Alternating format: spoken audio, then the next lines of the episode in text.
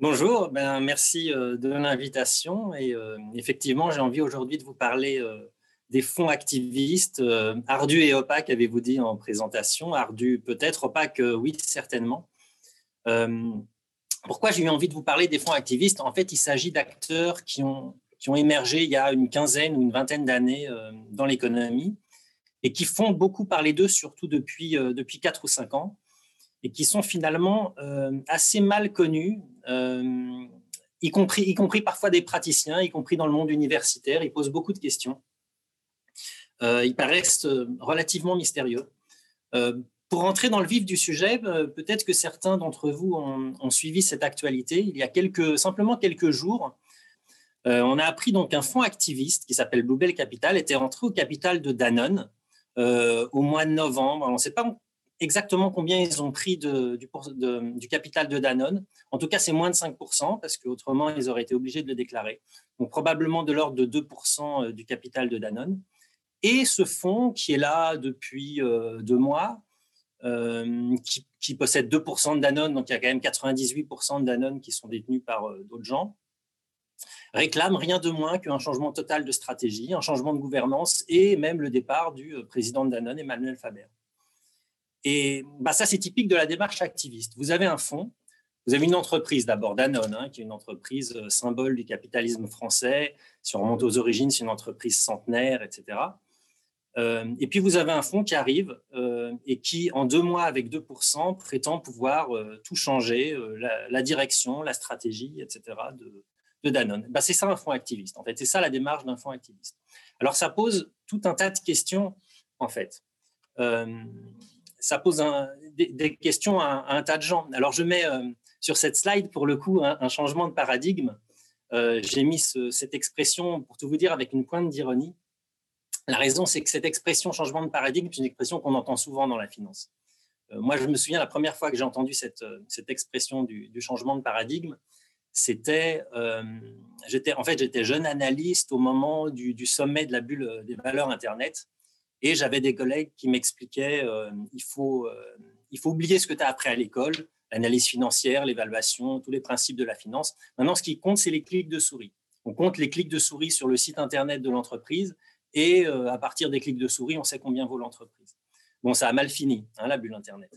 Et puis, c'est des choses qu'on entend régulièrement, un new paradigme. en général, j'explique par exemple à mes étudiants de se méfier de ce genre d'expression quand ils entendent changement de paradigme, de se méfier. Mais en réalité, autant, si vous voulez, les principes fondamentaux de, la finance n'ont pas réellement changé au fur et à mesure de ces différentes crises.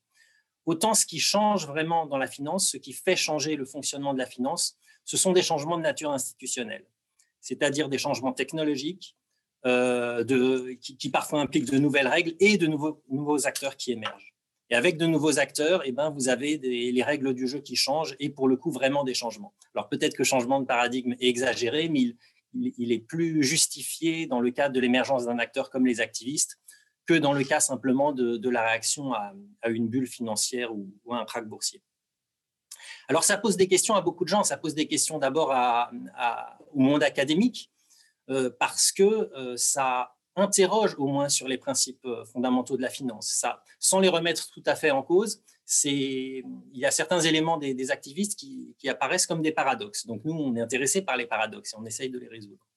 Ça pose aussi beaucoup de questions dans le monde de l'entreprise. Et pour avoir échangé avec un certain nombre d'entre eux, les directeurs financiers des grandes entreprises françaises, et même des grandes et moyennes hein, entreprises euh, françaises, alors parce que j'ai parlé avec eux, mais, c'est le cas dans le monde. Euh, c'est vraiment un sujet pour eux aujourd'hui, les activistes. C'est-à-dire que vous avez des entreprises de conseil euh, qui, qui se sont montées sur ce sujet-là, sur on va donner des conseils aux dirigeants des entreprises pour se préparer en cas d'attaque activiste, comment faire pour éviter qu'un activiste vienne, vienne m'attaquer, comment réagir s'il arrive, etc. Donc c'est vraiment un sujet majeur à l'intérieur des entreprises. Et puis, c'est, me semble-t-il, aussi un sujet plus largement pour les citoyens engagés, les citoyens qui s'intéressent euh, aux questions de finance, mais pas uniquement. Et ce sera euh, notre conclusion tout à l'heure, mais euh, pour, vous en donner déjà un, peu l'idée générale, vous, voyez déjà peut-être avec, avec l'exemple de Danone que la question sous-jacente qui se pose, c'est qui contrôle vraiment les grandes entreprises? Et ça, on voit bien que c'est vraiment un sujet d'actualité. Et c'est un sujet qui ne concerne pas uniquement le monde de la finance, hein, un sujet qui nous concerne tous euh, en tant que citoyens.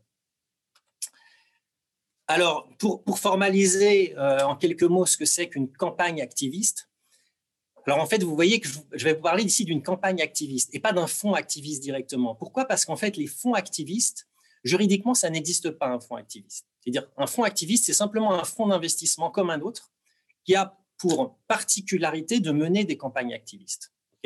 Mais juridiquement, par exemple, une banque, ça existe, un établissement de crédit, euh, une compagnie d'assurance, un fonds d'investissement, ça existe. Mais un fonds activiste, ce n'est pas défini juridiquement. Donc, pour définir un fonds activiste, il faut en réalité expliquer ce que c'est qu'une campagne activiste, c'est-à-dire comment ils agissent. Quel est leur, euh, qu'est-ce qu'ils font concrètement? C'est comme ça qu'on les, c'est par leur action qu'on peut les définir. Alors, il y a quatre étapes, hein, typiquement. La première étape, c'est euh, repérer une cible, donc repérer l'entreprise qui va être la cible de, de la campagne. Deuxièmement, entrer au capital. Donc, euh, typiquement, ce sont des fonds qui, euh, qui achètent une partie du capital de l'entreprise, minoritaire.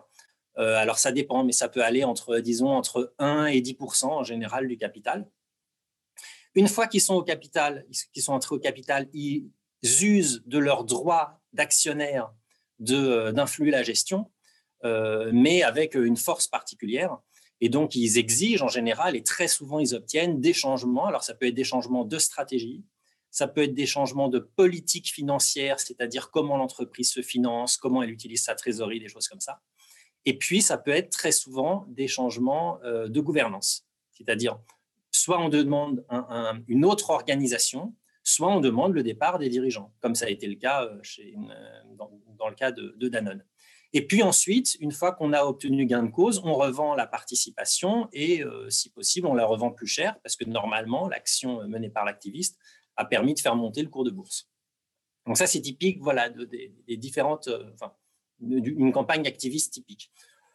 En général, ça peut durer, euh, alors ça dépend, hein, parfois ça, dure un peu plus longtemps, mais en général, ça dure quelques mois. C'est de l'ordre entre, entre l'achat et la revente, c'est entre deux mois et même parfois ça dure un peu plus longtemps. Il y, a il y a quelques cas où ça dure plusieurs années.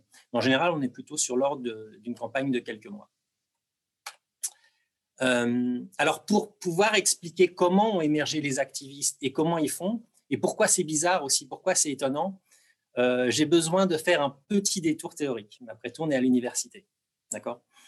Donc, euh, je vais vous expliquer en quelques mots le, principe de, ce qu'on appelle l'actionnaire majoritaire et des actionnaires minoritaires. J'ai pris à titre d'illustration euh, l'actionnariat de Sanofi. J'aurais pu prendre autre chose. J'ai pris Sanofi parce que bon, je pense que c'est une entreprise que, tout le monde connaît, surtout en ce moment. Et puis, elle a une structure d'actionnariat qui est assez typique euh, des entreprises cotées françaises. Donc, c'est assez représentatif de ce qu'on peut observer ailleurs. Donc, vous voyez là, sur, si, vous, arrivez à bien voir la slide, je ne sais pas, en fait, euh, l'actionnaire qui a 9,4%, c'est L'Oréal. Ça, c'est le majoritaire, en fait. C'est-à-dire que L'Oréal, c'est l'actionnaire qui possède la plus grosse part de Sanofi. Vous voyez qu'il est majoritaire avec 9,4%. Donc, ça peut sembler pas beaucoup. En pratique, en termes de droit de vote, il a un peu plus parce qu'il y a quelques actions à droit de vote double dans le lot, donc ils arrivent à avoir un peu plus que 9,4% euh, quand, il y a des votes dans l'entreprise. Mais même avec les droits de vote double, ils, ils ont sensiblement moins de 20%. D'accord? Mais à moins de 20%, vous pouvez contrôler l'entreprise puisque vous avez face à vous un actionnariat diversifié. Bon, ça, c'est le majoritaire. Après, à 5,9%, vous avez pour le coup un fonds d'investissement qui s'appelle BlackRock. Peut-être que vous avez déjà entendu ce, nom-là dans la presse. En fait, BlackRock, c'est pour le coup, c'est un fonds passif. Donc, je vais y revenir sur les fonds passifs. Gardez juste ça en, tête. Euh, on reparlera peut-être dans, probablement dans un instant de, BlackRock. Donc, 5,9%, c'est un fonds passif. Euh, bon, vous avez un petit peu d'actionnariat salarié. Et les 83 autres pourcents, c'est ce que euh, les financiers appellent du flottant, c'est-à-dire que ce sont des vrais, actionnaires minoritaires, des petits actionnaires. Alors, dedans, vous pouvez avoir d'autres fonds d'investissement, mais qui ont une toute petite participation. Vous pouvez avoir des banques, vous pouvez avoir des entreprises qui font euh, des placements de trésorerie. Et puis, vous pouvez avoir aussi des particuliers qui détiennent des actions Sanofi. Si certains détiennent des actions Sanofi, bah, vous faites partie des 83%. D'accord? Donc, au total, bien sûr, 83%, c'est beaucoup mais euh, c'est composé de petits actionnaires, donc euh, individuellement, euh, ne pèse pas grand-chose. Voilà, donc ça c'est le, majoritaire et les minoritaires. Alors, la théorie financière explique assez bien tout ça. D'accord? Les minoritaires, c'est facile. Les minoritaires, c'est le plus facile. C'est le principe euh, illustré ici. Vous, vous connaissez l'expression ne pas mettre tous ses œufs dans le même panier. C'est ce qu'on appelle la diversification. En fait, pourquoi on diversifie? Bah, Le principe hein, de ne pas mettre tous les œufs dans le même panier, c'est de, réduire les risques. Si un panier, si un panier qui craque, on aura quand même euh, les, les, œufs qui restent. En réalité, en finance, c'est un petit peu plus compliqué que ça parce que euh, la finance vous dit qu'il faut, il ne faut jamais distinguer euh, la notion de, euh, de, risque de la notion de rendement, c'est-à-dire qu'est-ce que je gagne en face? D'accord? Et en fait, le fait de diversifier vous permet de réduire la partie non rémunérée du risque. Donc ça, c'est la théorie en tout cas qui vous dit ça, d'accord? Donc à partir de cette théorie, vous avez intérêt de toute façon, même si vous êtes prêt à prendre des risques, vous avez intérêt à diversifier pour avoir un meilleur, un meilleur couple rendement-risque, un meilleur rendement compte tenu du risque que vous, que vous prenez. Vous éliminez le risque que vous n'avez pas besoin de prendre. D'accord? Parce qu'en moyenne, quand vous prenez plus de risques, vous pouvez gagner plus. Et si vous ne diversifiez pas, vous prenez un risque qui n'est pas rémunéré. Donc, alors évidemment, si, si vous êtes obligé, enfin, si la théorie vous dit qu'il faut diversifier, euh, si vous diversifiez, forcément, vous êtes petit. Parce que, par exemple, si vous voulez posséder, euh, si vous voulez acheter 1% de Apple, 1% de Apple, c'est déjà 20 milliards de dollars. Voyez, donc, alors si vous avez beaucoup, beaucoup à investir, vous pouvez peut-être avoir 1% de Apple. Mais vous ne pourrez jamais acheter 1% du monde entier. Donc, par définition, si vraiment tout le monde euh, diversifie complètement, il devrait y avoir que des actionnaires minoritaires. Même un très gros fonds d'investissement ou même un particulier très, très riche qui investirait, s'il diversifie, il va être minoritaire partout. Et donc, ça, ça explique les minoritaires, la diversification. Le majoritaire, c'est un peu plus compliqué. Euh, ce que vous avez là en illustration, en fait, c'est un passager clandestin. Euh, le problème du passager clandestin, euh, c'est un problème d'économie qu'on rencontre aussi dans d'autres situations. Alors là, on va l'illustrer pour les actionnaires. C'est le problème suivant, c'est que si on n'a vraiment que des minoritaires, qui, va jouer son rôle d'actionnaire Normalement, le rôle de l'actionnaire, c'est d'orienter la gestion, de, diriger l'entreprise, de surveiller que le dirigeant euh, ne fait pas n'importe quoi euh, de l'entreprise, etc. Au-dessus des dirigeants, il y a l'actionnaire normalement. Donc, il y a un travail de gouvernance de la part de, l'actionnaire, une responsabilité de gouvernance. Le problème, c'est que si chacun, euh, voyez, si tout le monde a moins de, de 10 actions Sanofi, euh, quand vous avez 10 actions Sanofi, vous n'avez pas envie de faire le travail pour les autres. Vous n'avez pas envie de faire l'effort de surveiller que les dirigeants font bien leur travail, etc. Et donc ça, c'est ce qu'on appelle un passager clandestin. C'est-à-dire tous les actionnaires aimeraient bien que, euh, que le rôle de l'actionnaire soit joué, mais on compte tous sur les autres pour le jouer. On est individuellement trop petit pour avoir intérêt à faire l'effort de surveiller. Si on n'est pas content, on préfère revendre tout simplement les actions. Et donc économiquement, le majoritaire se justifie par ça, parce que s'il est majoritaire, euh, comme il possède beaucoup d'actions, lui, il a vraiment intérêt à ce que l'entreprise soit bien gérée et donc il a vraiment intérêt à euh, jouer son rôle de gouvernance. De son côté, pourquoi est-ce qu'il accepte ce rôle-là? Euh, En fait, vous avez une sorte, entre les minoritaires et le majoritaire, vous avez une sorte de contrat implicite.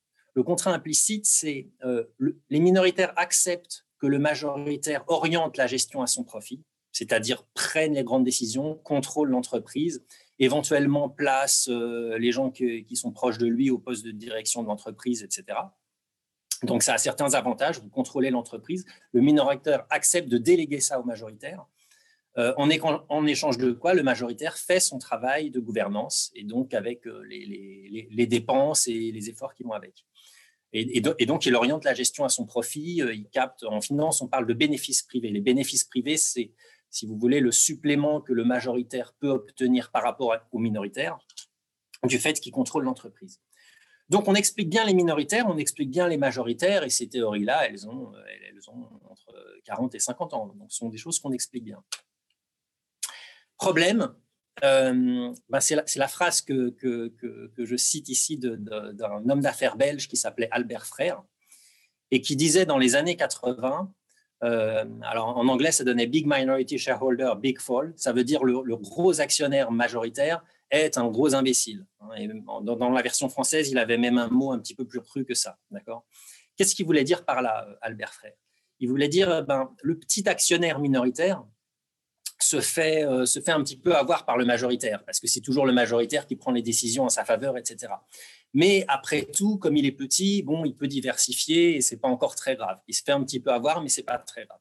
C'était déjà un petit imbécile hein, pour lui, le petit actionnaire minoritaire. Mais bon, mais il avait des excuses, il pouvait diversifier. Par contre, le gros actionnaire, hum, le gros actionnaire minoritaire, le big minority shareholder, lui perd sur les deux tableaux, d'après Albert Frère. D'accord? Parce qu'il est trop gros pour diversifier, il est trop petit pour contrôler. Donc, il n'a ni les avantages de la diversification, ni les avantages du contrôle. Donc, c'est une absurdité et ça ne devrait pas exister. Euh, alors, en fait, les fonds activistes euh, qui, n'existaient quasiment pas au moment où Albert Frère a, prononcé cette phrase, ce sont des big minority shareholders, ce sont des gros actionnaires minoritaires. Donc, ils sont mystérieux de ce point de vue-là par rapport à, la théorie financière. comment expliquer qu'on puisse être à la fois gros, c'est-à-dire non diversifié, ils ne sont pas diversifiés les fonds activistes, et en même temps trop petits normalement pour contrôler. Alors, pour expliquer cette émergence, donc la source de l'émergence des fonds activistes, euh, je vous propose le graphique suivant. En fait, si vous arrivez à voir le trait noir, le trait noir qui se lit sur l'échelle de droite, le trait noir, c'est la part des fonds passifs dans le total des fonds. Alors, il faut expliquer en quelques mots ce que c'est qu'un fonds passif. Un fonds d'investissement passif, c'est un fonds qui se contente de répliquer la performance d'un marché. Par exemple, sur la France, un fonds passif, ça pourrait être un fonds qui suit exactement euh, le CAC 40. Vous voyez, il prend exactement la proportion d'entreprises qu'il y a dans le CAC 40 et vous allez avoir exactement la proportion du CAC 40. Vous ne cherchez pas à battre le marché, vous ne cherchez pas à avoir des bonnes idées d'investissement, vous cherchez juste à investir en bourse et à diversifier. Et ça, si vous voulez, ces fonds-là ont un succès croissant depuis 20 ans. Et si vous voyez les, les, le morceau rouge, en fait. Le morceau rouge du graphique, c'est lui, en fait, qui explose depuis. Il y a le morceau rouge, il y a 20 ans, on ne le voit pas. Et aujourd'hui, ça devient une très grosse part. Ça, ce sont des fonds passifs euh, particuliers. C'est ce qu'on appelle des ETF, ça veut dire Exchange Traded Funds. Euh, on dit aussi des trackers. Si, certains ont peut-être ont des PEA, ils connaissent peut-être les trackers. En fait, ce sont des fonds passifs, donc ils répliquent la performance d'un indice et qui sont euh, que vous pouvez négocier en bourse aussi facilement qu'une action. vous pouvez aujourd'hui en bourse sur un PEA acheter le entre, guillemets acheter le CAC 40 aussi facilement que vous achèteriez une action Renault, Total euh, ou Sanofi ou autre chose. D'accord? Et donc ces fonds-là, pour des raisons en fait techniques, euh, se sont énormément développés depuis 20 ans. Aujourd'hui, pour gérer un fonds passif, c'est vraiment facile. C'est-à-dire, vous prenez trois bons ingénieurs, trois bons programmeurs, ils vont vous programmer le fait que le fonds réplique la performance de l'indice, et puis c'est terminé. Donc, vous, avez, vous êtes très compétitif, pardon, en termes de coûts. Alors, ce qui peut vous sembler paradoxal, c'est que je suis en train de vous dire qu'il y a une émergence des fonds activistes. Et pour vous expliquer l'émergence des fonds activistes, je parle du succès croissant des fonds passifs. Alors, comment expliquer ce, le lien entre les deux? En réalité, en relatif, ceux qui perdent, ce sont les fonds actifs traditionnels. Les fonds actifs traditionnels sont des fonds, euh, vous vous souvenez, les, enfin, les quatre étapes, d'accord? C'était je sélectionne, euh, j'entre au capital, je, mène mes actions de gouvernance, ça c'est pour les activistes, et ensuite je ressors. Et eh ben, le fonds actif traditionnel, il sélectionne les titres, il rentre au capital et puis il ressort, mais il joue pas son rôle de gouvernance, d'accord? Donc ce sont des fonds qui avaient pour, euh, pour but, pour stratégie de battre le marché. Le principe du, du fonds actif traditionnel, c'est euh, je recrute des analystes financiers euh, que j'espère performants et j'essaye de battre le marché. J'essaye de faire mieux que le CAC 40, par exemple, sur la France. Le problème, c'est que battre le marché régulièrement pendant plusieurs années, c'est de plus en plus difficile. D'accord? Et ça nécessite bah, de trouver des analystes financiers performants. Euh, ces gens-là coûtent cher, etc. Donc, ça veut dire que si vous voulez être compétitif en tant que fonds actif, non seulement il faut battre le marché, régulièrement, mais il faut le battre suffisamment pour couvrir les frais que vous avez en plus par rapport au passif. D'accord? Donc, avec tout ça, les fonds actifs traditionnels ont de plus en plus de mal à lutter. Et du coup, une partie d'entre eux ont basculé dans ce qu'on appelle l'activisme. C'est-à-dire, il dit, eh ben, il faut, qu'on fasse encore mieux. Il faut qu'on fasse encore mieux que ce qu'on faisait en, choisissant simplement bien euh, les titres financiers. Et pour ça, il faut qu'on soit actif aussi dans la gouvernance. Et donc, alors évidemment, il y a encore plus de frais, mais pour le coup, il y a beaucoup plus de performance. Et ça justifie euh, l'émergence des actifs. Il y a un autre élément euh, qui fait le lien entre les passifs et les activistes. Si je reprends peut-être une seconde, si ça marche, oui. Euh, BlackRock, d'accord? Fonds passifs. Les fonds passifs sont devenus très importants. Là, vous voyez, BlackRock, c'est un fonds passif, il a 5,9% de Sanofi. Alors, les fonds passifs, eux, ils se font concurrence entre eux par les coûts. L'objectif du fonds passif, c'est d'être le moins cher possible. Ce n'est pas de battre les autres, puisque de toute façon, il veut juste répliquer la performance du marché. Donc, il ne va pas faire l'effort. Il ne va pas faire l'effort de euh, surveiller les dirigeants de Sanofi, de trouver des bonnes idées, etc. Euh, parce qu'il ne va, il va, il va, il va pas euh, être d'accord pour, pour, pour dépenser pour cela. Par contre, le jour où un activiste viendrait chez Sanofi ou ailleurs avec des idées et arriverait à convaincre ce fonds passif que ce sont des idées qui peuvent faire monter le cours, si le fonds passif a juste à voter en assemblée générale pour aller avec lui, en général, il va le suivre. Donc, bien souvent, les fonds passifs qui sont au capital des entreprises euh, ont tendance, quand un activiste arrive, à suivre l'activiste. Donc, ils sont une sorte de force de levier. Vous voyez ce que je veux dire C'est-à-dire, si par exemple un fonds activiste arrive et prend 6% de, Sanofi, et eh ben avec euh, BlackRock qui le suit, ils ont déjà 12%, et 12%, c'est déjà plus que le majoritaire. D'accord? Donc, pour synthétiser cette, cette idée générale, ce que, la, causalité, alors il faut toujours se méfier quand on parle de causalité hein, en finance ou en sciences sociales en général, mais la causalité quand même que, je propose, c'est qu'on observe, hein, c'est, la chose suivante, des progrès technologiques qui favorisent les fonds passifs, qui les rendent très compétitifs par rapport aux actifs. Et ce succès croissant des fonds passifs a deux effets. Premièrement, ils rendent les fonds actifs traditionnels euh, moins performants, donc ils les incitent à rechercher encore davantage de performance en basculant dans l'activisme. Et deuxième effet, c'est qu'avec des fonds passifs présents au capital des entreprises, les activistes, avec un petit pourcentage, savent que dans bien des cas, ils pourront s'appuyer sur ces fonds passifs pour imposer leurs décisions. D'accord? Donc en fait, ce n'est pas un paradoxe de voir en même temps le succès des passifs et le succès des activistes. et tout ceci se fait en fait au détriment en pourcentage des fonds actifs traditionnels. Euh, alors, une question importante, les activistes créent-ils de la valeur? Euh, ça va permettre de, parler en quelques mots, de, de techniques de, recherche en finance. Euh, quand on se pose la question en finance de savoir si un événement crée de la valeur, on fait ce qu'on appelle une étude d'événement. Alors, une étude d'événement, ça consiste à, le jour de l'événement, regarder quelle est la réaction du cours de bourse. La difficulté, c'est que on ne peut pas isoler les événements en finance, c'est-à-dire qu'il se passe tous les jours plein de choses en même temps.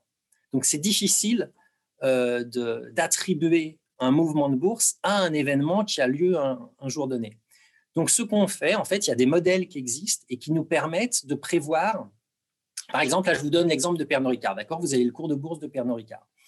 Euh, on a des modèles qui permettent de prévoir euh, tel jour quel aurait dû être normalement le mouvement de cours de bourse de Pernod Ricard s'il ne s'était rien passé de spécial. Parce que quand il ne se passe rien de particulier, les, actions bougent quand même. D'accord? Tous les jours, les actions de toutes les entreprises bougent, même quand il n'y a aucune information pertinente qui tombe sur, sur cette entreprise. Pourquoi ça bouge quand même? Parce que vous avez par exemple des informations macroéconomiques qui font bouger toute la bourse. Donc, des, fois, vous avez tous les cours de bourse qui montent en même temps, même quand il n'y a pas une nouvelle qui, qui touche spécifiquement l'entreprise.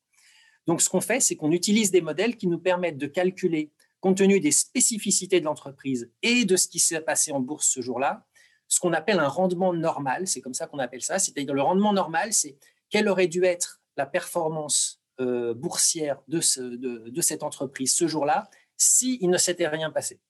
Et donc, on mesure ça, ça c'est le rendement normal. Et puis, on compare le rendement normal avec le rendement effectif. On dit, voilà, le, cours de bourse, il a fait 7%, euh, il a fait plus 7%. Euh, normalement, il aurait dû faire plus 3%, parce que tout a monté ce jour-là. Donc, dans ce cas, on ne va pas dire c'est l'événement. On ne va pas attribuer les 7% à l'événement, mais on va attribuer les 4% supplémentaires à l'événement. On va dire, voilà, si c'était rien passé, d'après mon modèle, le cours de bourse aurait dû faire euh, tant. En fait, il fait plus. Et donc, et c'est ce plus que l'on attribue à, l'événement considéré.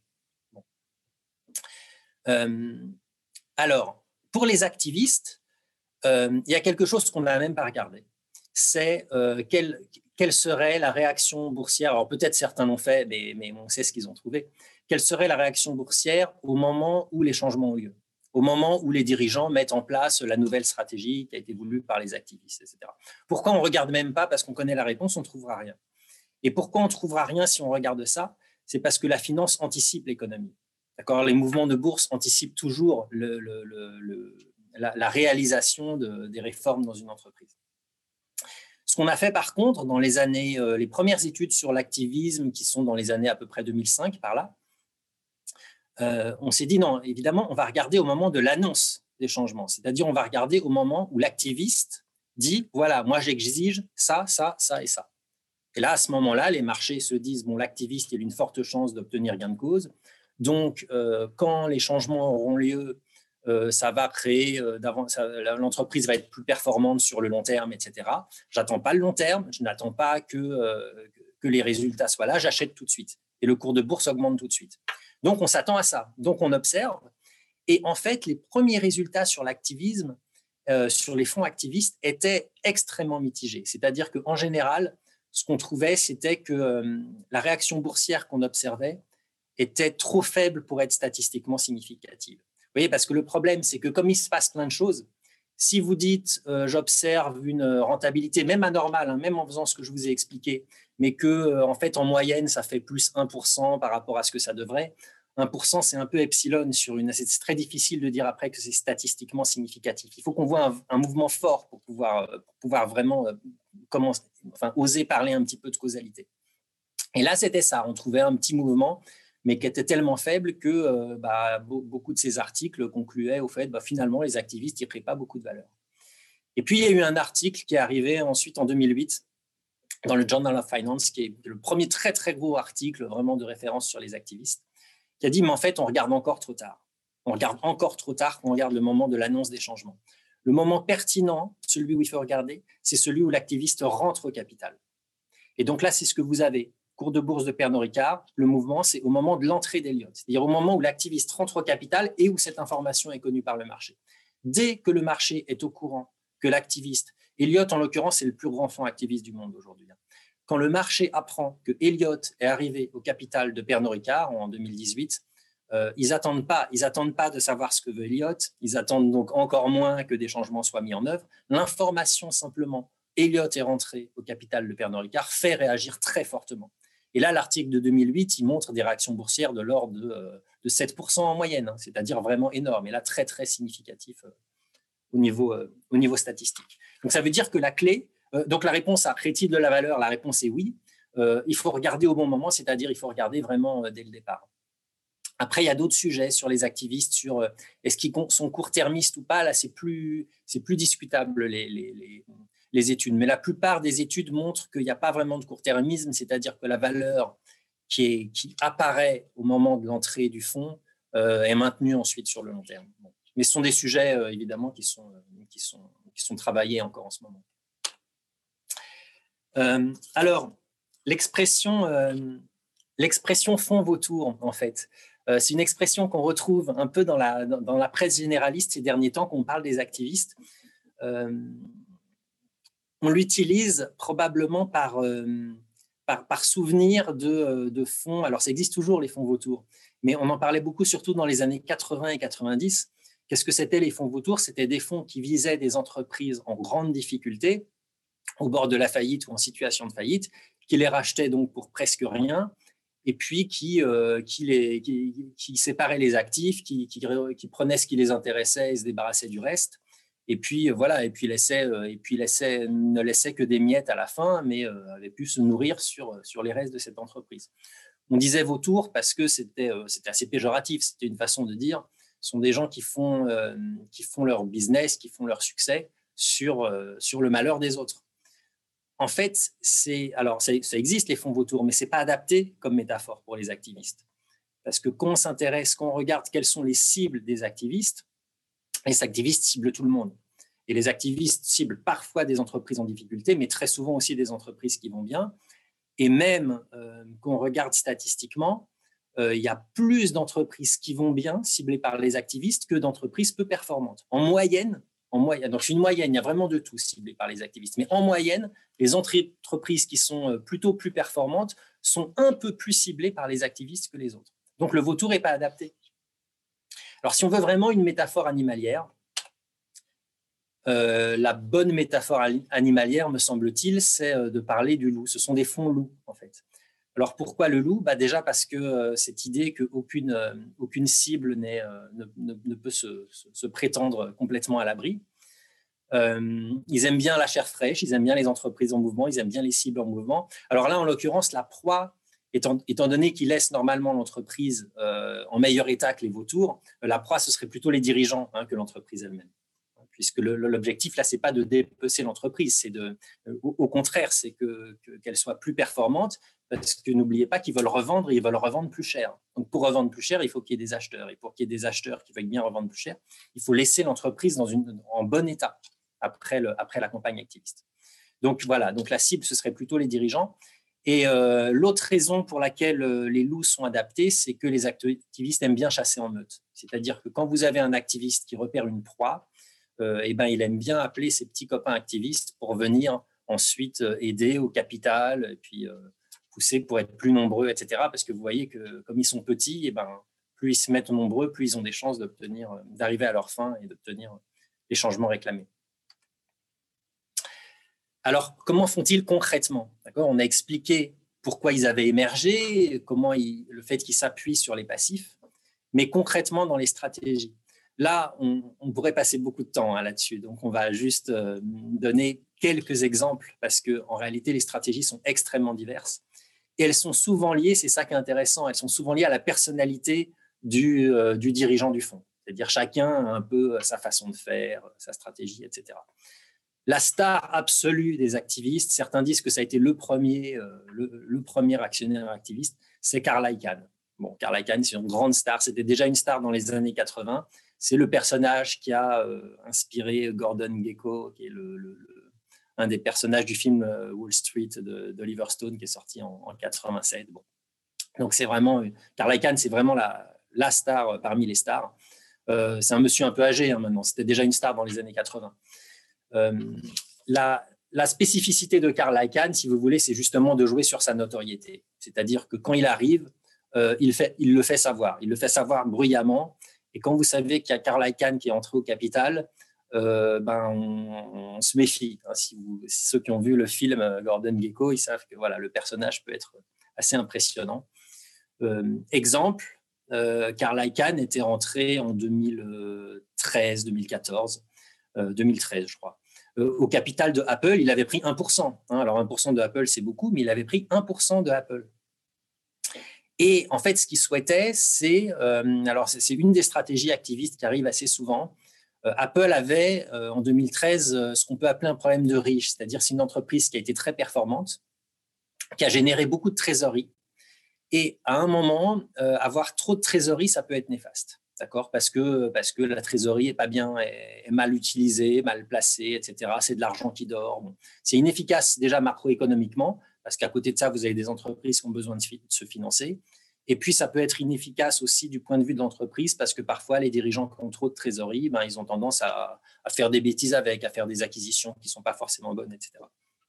Et donc, ce qu'ils souhaitaient, c'était que Apple réduise sa trésorerie. Alors, pour ça, il y a plusieurs techniques, rachat d'actions, dividendes, des choses comme ça.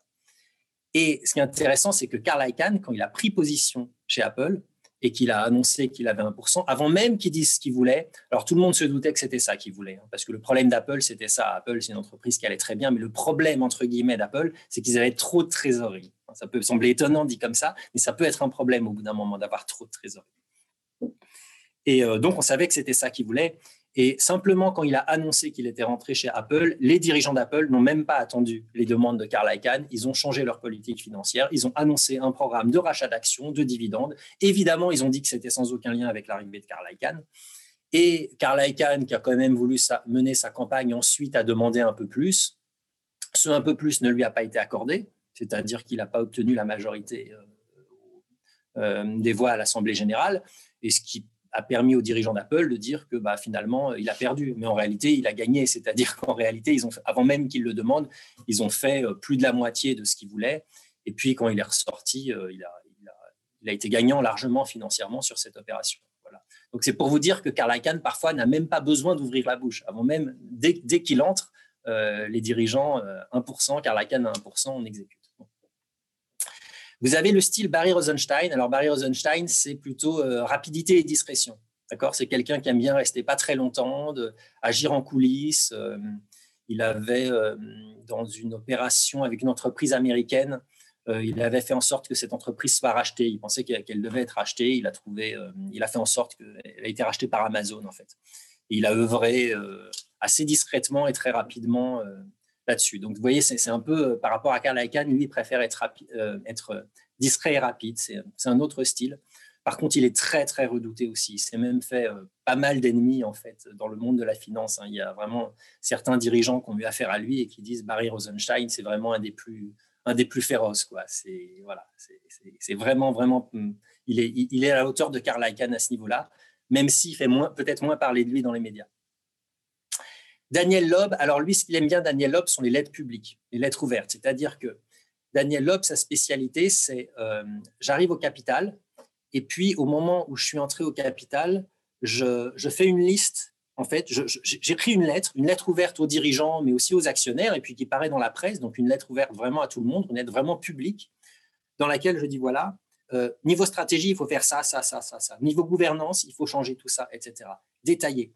Évidemment, c'est préparé en amont, c'est-à-dire qu'il a des équipes qui sont spécialisées dans euh, le secteur considéré et qui, avant même qu'il entre au capital, ont préparé tout ça. Et donc, pourquoi ça marche? Parce que vous avez Daniel Loeb qui arrive, d'accord, lui-même, il a peut-être 5%, mais tous les autres actionnaires, en particulier les, minoritaires, les passifs, etc., quand ils le voient arriver, ils se disent, euh, il a tout préparé, il a vraiment un plan détaillé. Donc, OK, il est là depuis un mois, euh, mais en réalité, il, pense à ça depuis longtemps et il a, il vraiment des idées de création de valeur, il a travaillé là-dessus, etc. Donc, il veut convaincre avec ça, en fait. Il veut convaincre la majorité avec ça, par des lettres publiques. Donc, c'est quelqu'un qui essaye de convaincre la majorité comme ça. Et puis, il y a Paul Singer. Alors, Paul Singer, c'est le, patron du fonds Elliott dont je vous parlais tout à l'heure, qui est le plus grand fonds euh, du monde actuellement. Paul Singer, euh, il, a euh, il a un parcours de juriste, en fait. Au départ, il a fait des études de droit. Il s'est mis à la finance un peu sur le tard. Et en fait, son, parcours de juriste explique son style d'activiste. C'est-à-dire que systématiquement, enfin quasiment systématiquement, il va utiliser les armes juridiques pour, euh, pour arriver à ses fins. Donc, par exemple, il n'hésite pas à faire des procès quand il estime que euh, par un procès, il va obtenir gain de cause sur tel et tel point de, de, sa bataille activiste. Ou alors, il utilise des failles réglementaires.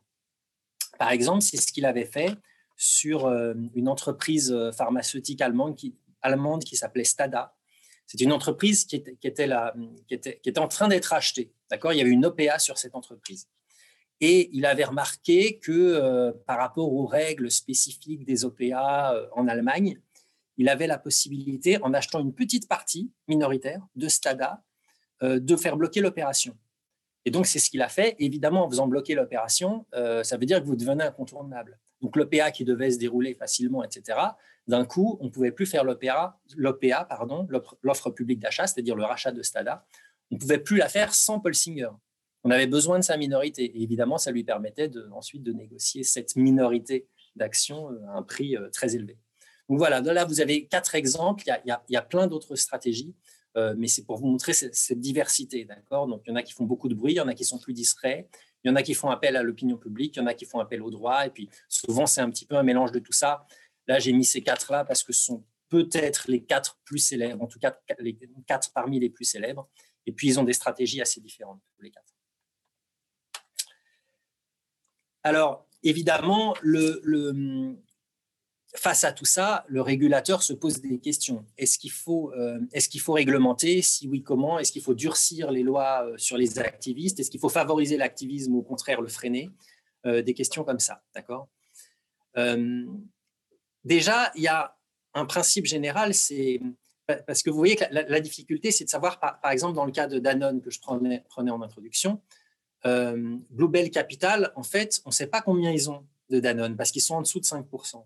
D'accord? Donc, donc, on sait pas. Donc, si, si, l'information n'avait pas été donnée, peut-être qu'on ne saurait toujours pas qu'ils sont au capital de Danone et qui préparent. De, pardon, de, oui, c'est ça, de Danone, et qui préparent quelque chose. En fait, on a deux droits qui s'opposent. Euh, si vous êtes actionnaire de, euh, de mettons, de Total, ok, pour parler de différentes entreprises, vous avez droit à l'anonymat. Si vous avez trois actions totales, vous avez droit à ce que votre voisin, à ce que, à ce que moi, à ce que, je ne sais pas, même votre banquier, normalement, euh, ne soit pas au courant. D'accord? Vous avez le droit à l'anonymat, le principe de la société anonyme. On ne connaît pas le nom individuellement de, tout, de tous les actionnaires. Mais quand vous êtes actionnaire, vous avez aussi un droit à l'information.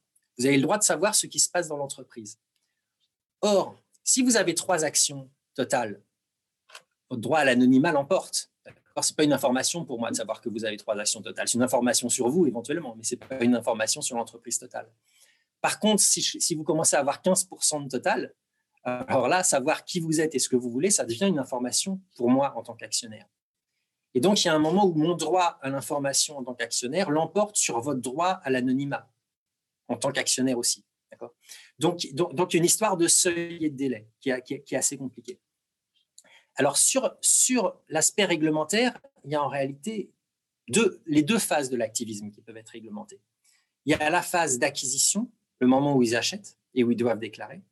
Et puis, il y, a, il y a cette phase de gouvernance, c'est-à-dire cette bataille en général entre eux et les dirigeants en place, hein, par communiqué, par, parfois c'est euh, devant les tribunaux même, hein, mais ça peut être euh, voilà, euh, une bataille pour essayer de convaincre est-ce qu'il faut suivre l'activiste ou pas, est-ce qu'il faut changer les dirigeants ou pas, etc. Alors, cette deuxième partie, la phase, ce qu'on appelle la phase de gouvernance, la lutte pour le contrôle de l'entreprise, la réglementer n'est pas simple parce que vous avez des arguments des deux côtés. Moi, je vais essayer de vous donner les arguments des deux côtés, et puis chacun se fera évidemment son, euh, sa propre idée. Euh, l'argument du côté des, euh, des dirigeants d'entreprise, c'est le suivant.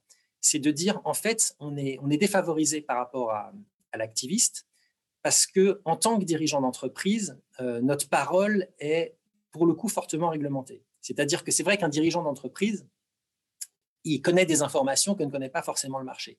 Et donc, quand vous êtes dirigeant d'entreprise, vous n'avez pas le droit de tout dire. Il y a des choses que vous n'avez pas le droit de dire. Et certains dirigeants se plaignent de ça. Ils disent le problème, c'est que les activistes, ils arrivent, ils ont tout le droit de dire. Ils ont le droit de dire qu'on est mauvais, ils ont le droit de dire que la stratégie n'est pas bonne, ils ont le droit de dire qu'on aurait dû faire comme ci, comme ça, etc.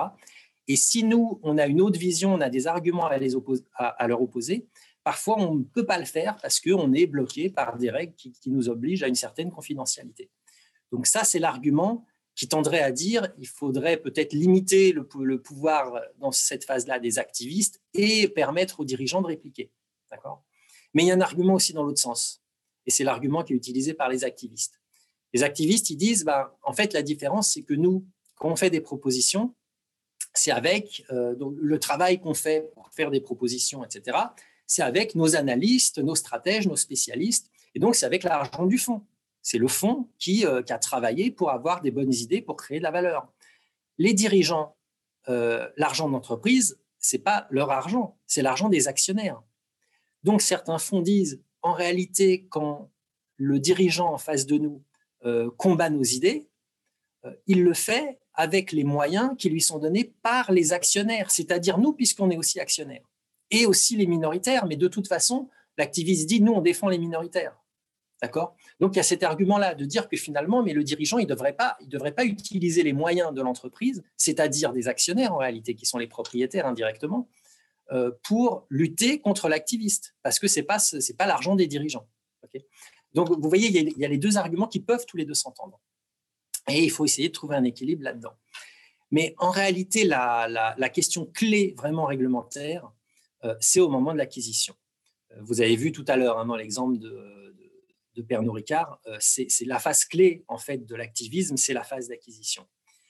Et donc, c'est cette question à partir de quand il faut rendre public?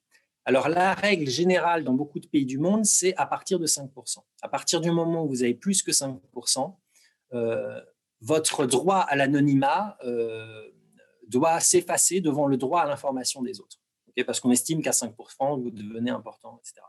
5%, on pourrait dire, et je pense qu'on peut d'ailleurs hein, le dire, qu'aujourd'hui, avec les activistes, on le voit dans le cas de Bluebell Capital, c'est probablement un peu élevé aujourd'hui. Hein. C'est-à-dire qu'avec 2-3%, vous voyez, Carl Icahn, avec 1% de Apple, il, les a fait basculer, et c'est Apple. D'accord? Donc 5%, on peut déjà penser que c'est un petit peu élevé. Mais il y a une autre question aussi, il n'y a pas simplement le, le seuil, il y a aussi le délai. Au bout de combien de temps vous devez déclarer? En, France, et c'est la règle moyenne en Europe, c'est 4 jours. Donc 5%, 4 jours, c'est la règle en Europe. En Europe, on peut aller plus loin. Donc il y a des pays qui vont un peu plus loin. 3% euh, en Allemagne, c'est jusqu'à, je crois, 2% en Angleterre. Au Portugal, c'est jusqu'à 2%. Euh, pour, le, pour, les droits de vote. Et sur, sur le délai, voilà, c'est souvent 4 jours, mais c'est 2 jours, par exemple, en, Australie. Donc, il y a des, voilà, c'est 4 jours aussi en Allemagne. Donc, il y a cette histoire de délai. Aux États-Unis, je ne sais pas si vous arrivez à voir ce milieu de la slide, aux États-Unis, c'est 5% et 10 jours. C'est-à-dire qu'en fait, parmi tous ces pays-là, c'est de loin la règle la plus laxiste. C'est 5%, donc c'est déjà le niveau plutôt haut, et c'est 10 jours de délai de déclaration. Et cette règle, elle date de 1968, c'est-à-dire que c'est une règle qui date d'il y a plus de 50 ans. Alors, en 1968, 10 jours, c'est peut-être le temps de se rendre compte qu'on a 5% des droits de vote de l'entreprise, de, de, rédiger la lettre et puis d'informer le marché. Donc, ça peut peut-être se justifier. 10 jours dans les marchés financiers d'aujourd'hui, je pense que vous avez tous conscience que c'est vraiment très long. C'est une éternité. D'accord? Donc, il y a un débat. Est-ce qu'il faut raccourcir ou pas euh, ce délai? Ce qu'on sait, euh, il y a des arguments dans les deux sens. Euh, ce qu'on sait, c'est que ces 10 jours, en fait, ils sont utilisés par les fonds pour continuer à se renforcer. L'idée, c'est la suivante. Si vous, êtes un fonds activiste et que vous voulez 8%, d'accord votre, cible, c'est d'avoir 8% du capital, et vous êtes aux États-Unis, évidemment, vous n'allez pas acheter 5%, attendre les 10 jours, faites votre, faire votre annonce, constatez que le cours de bourse a, considérablement monté, et à partir du moment où le cours de bourse a monté, acheter les 3% qui restent. Vous allez utiliser ces 10 jours pour continuer à accumuler des titres. Et vous avez le droit de le faire. Vous avez le droit de le faire. Donc ça veut dire que quand vous déclarez, en réalité, vous n'avez pas 5%, vous avez peut-être déjà les 8%. Ça revient un peu comme si finalement le seuil était à 8%. D'accord? Et donc, vous, accumulez des, des, titres pendant ces 10 jours. Ça, euh, tout le monde est d'accord là-dessus. Je veux dire, c'est un fait observé. Tout le monde est d'accord sur le fait que les fonds activistes font ça. Mais la question est de savoir, c'est est-ce qu'il faut les laisser faire ou pas? Alors, vous avez un argument en faveur du laisser faire. L'argument en faveur du laisser faire, qui est défendu par un certain nombre de, chercheurs en finance, hein, c'est de dire bah, finalement, la valeur qui est créée, la hausse du cours de bourse qui va arriver, pourquoi elle a lieu? Elle a lieu à cause de l'action des activistes. Donc, c'est les activistes qui font monter, euh, qui, créent de la valeur finalement. Donc, en leur permettant pendant 10 jours de continuer à accumuler des titres, euh, entre guillemets, pas chers, c'est-à-dire avant que le cours ait monté, vous leur permettez simplement de capter à leur profit une partie de la valeur qu'ils vont créer. Et donc, si vous raccourcissez le délai, je vous donne leur argument. Je ne dis pas que je le partage forcément, hein, mais, c'est un argument à entendre. Donc, si vous raccourcissez le délai, eh ben, ils ne viendront plus ou viendront moins et euh, vous vouliez protéger les minoritaires, mais, euh, mais en fait, vous ne les protégez pas parce que vous aurez moins d'activistes, et les activistes, c'est bon pour les minoritaires parce que ça augmente la valeur de leurs actions. Ça, c'est l'argument. Et puis, vous avez un argument en face qui est de dire, mais en fait, qu'est-ce qui se passe pendant ces dix jours? Pendant ces dix jours, le fonds qui continue à acheter des titres, il l'achète à des gens qui vendent, bien sûr. Et il y a une, asymétrie d'information énorme entre celui qui achète et celui qui vend. C'est-à-dire que le, fonds qui achète, il sait qu'il va annoncer dans 10 jours. Donc, il sait que dans 10 jours, le cours va monter de 5%. Celui qui vend, il n'est pas au courant de ça, sinon il ne vendrait pas à ce prix-là, il ne vendrait pas maintenant à ce prix-là. Donc, vous avez des opérations pendant 10 jours avec une sacrée asymétrie, avec un acheteur qui a un avantage informationnel sur le vendeur. Et ça, il y a un certain nombre de juristes qui argumentent en disant euh, on ne doit pas accepter ça. On doit, on doit même pas réfléchir en termes d'avantages-inconvénients. C'est-à-dire, il y a des, certaines, certains hein, qui défendent euh, vraiment à l'inverse des autres, et puis il y a des positions nuancées entre les deux, mais qui disent non, la, transparence, ça ne doit pas être un objectif. La question n'est pas de savoir est-ce que je dois avoir plus ou moins de transparence pour favoriser plus ou moins les activistes, etc., et que l'économie fonctionne mieux. Euh, ils disent la transparence, c'est un objectif en soi. Vous devez avoir un marché transparent, vous devez, à partir du moment où quelqu'un achète et quelqu'un vend des actions, il faut que ces deux personnes soient euh, également informées si possible. D'accord? Cette chose-là ne devrait même pas se discuter en termes d'avantages inconvénients. Donc ça, c'est l'argument inverse, l'argument de ceux qui voudraient considérablement raccourcir le délai, le faire passer à un jour. Et c'est même des gens qui disent qu'il faudrait que le délai soit de un jour. Et en plus, une fois que vous avez franchi 5%, tant que vous n'avez pas annoncé, euh, vous n'avez pas le droit de continuer à acheter. Devez attendre que l'annonce ait lieu pour continuer à acheter. Donc c'est vraiment bloqué à 5%. Donc voilà, vous, donc vous avez ce débat de, euh, des 5%, des, euh, des, 10 jours, etc. De, quel est le bon seuil, quel est le bon délai euh, pour, ben, pour, pour, déclarer pour ces franchissements de seuil de contrôle. Alors, cet élément-là, cette histoire-là peut sembler un débat technique, d'accord? On est en train de parler du délai de déclaration et du seuil de déclaration des franchissements de seuil de contrôle dans les entreprises. Le premier réflexe pourrait être de se dire euh, c'est un débat technique, euh, laissons-le, euh, laissons ce débat aux universitaires, aux spécialistes, aux juristes, etc. Sur le, le paramètre vraiment technique de la réglementation, probablement est-ce un débat d'experts? Mais la philosophie générale ne peut pas être simplement un débat d'experts. C'est-à-dire qu'à partir du moment où vous avez un débat, par exemple, entre financiers et juristes, où le financier va chercher quel est le bon délai, quel est le bon seuil, quel est le, quel est le bon niveau. On cherche des compromis bien souvent, on cherche des équilibres, on cherche voilà avantages, inconvénients, quel est, quel est le bon équilibre. Et si en face vous avez une partie des juristes qui vous dit non, on n'a pas les mêmes objectifs. La transparence, c'est un objectif en soi. On doit savoir euh, qui fait quoi, etc. On doit savoir qui possède, on doit savoir, euh, on ne peut, peut pas négocier des titres dans un marché qui n'est pas informé eh ben, ce débat-là, ça devient un débat sur les objectifs. Et le débat sur les objectifs, ça devient un débat qui, ça, ça, devient un débat qui peut pas être simplement un débat d'experts, mais c'est une question qui nous concerne en tant que citoyens. Euh, quel degré de transparence voulons-nous pour le capitalisme? Et c'est une question qui n'est pas simple. C'est-à-dire que, en fonction de la façon dont on la pose, je pense que si on faisait des, sondages ou qu'on interrogeait autour de nous, en fonction de la façon dont on la pose, on n'aurait pas la même réponse. C'est-à-dire que si la question est posée sous la forme euh, est-ce que, euh, est que vous pensez doit, qu'il doit y avoir plus de transparence, qu'on a le droit de savoir davantage sur qui contrôle vraiment les grandes entreprises dans notre pays? Là, je pense que beaucoup de gens diraient oui. Beaucoup de gens diraient c'est trop opaque. On doit savoir qui contrôle. On doit savoir qui prend les décisions quand il y a des décisions de changement de stratégie, parfois de licenciement, hein, parfois de, euh, parfois de voilà de s'orienter dans des dans des business qui peuvent éventuellement être polluants ou je sais pas. On a le droit de savoir qui prend ces décisions et que ces entreprises soient pas juste euh, voilà que les actionnaires soient pas juste cachés derrière l'entreprise sans savoir qui prend ces décisions. Donc si on la pose comme ça, beaucoup de gens diront oui, on veut plus de transparence. Maintenant, si on dit est-ce que vous voulez que tout le monde sache ce que vous avez sur votre compte en banque? Parce que c'est là, je pense que beaucoup de gens diront non. Hein, c'est-à-dire, est-ce que parce que si on va jusqu'au bout de la transparence, ça veut dire que si on va vraiment jusqu'au bout, si on dit on doit tout savoir, eh ben, ça veut dire que quand vous avez trois actions euh, Sanofi ou Total, euh, il faut que tout le monde soit au courant. Il faut que votre voisin soit au courant. Si c'est vraiment ça le but, Donc ça, ce serait l'hyper transparence.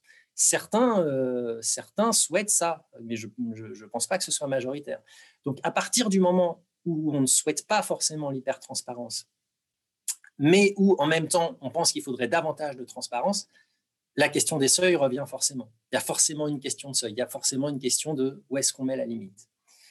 Euh, la question de l'anonymat, c'est une question qui est vraiment posée en finance. Alors, il y a des gens aujourd'hui, ils sont minoritaires, mais il faut savoir que ça existe, qui défendent l'idée qu'il faut euh, supprimer l'anonymat des actionnaires des euh, sociétés dites anonymes, c'est-à-dire des sociétés cotées. C'est-à-dire qu'il faudrait que les, actions soient toutes, euh, comme on dit, au nominatif, c'est-à-dire savoir vraiment qui les possède. Bon, bah ça, ce serait, avec la technologie actuelle, ce serait envisageable. Hein. Serait envisageable d'avoir des sociétés cotées et d'aller vers la fin de l'anonymat. Ils ne sont pas très majoritaires, ceux, qui défendent ça. Mais c'est pour vous dire que ça peut aller jusque-là.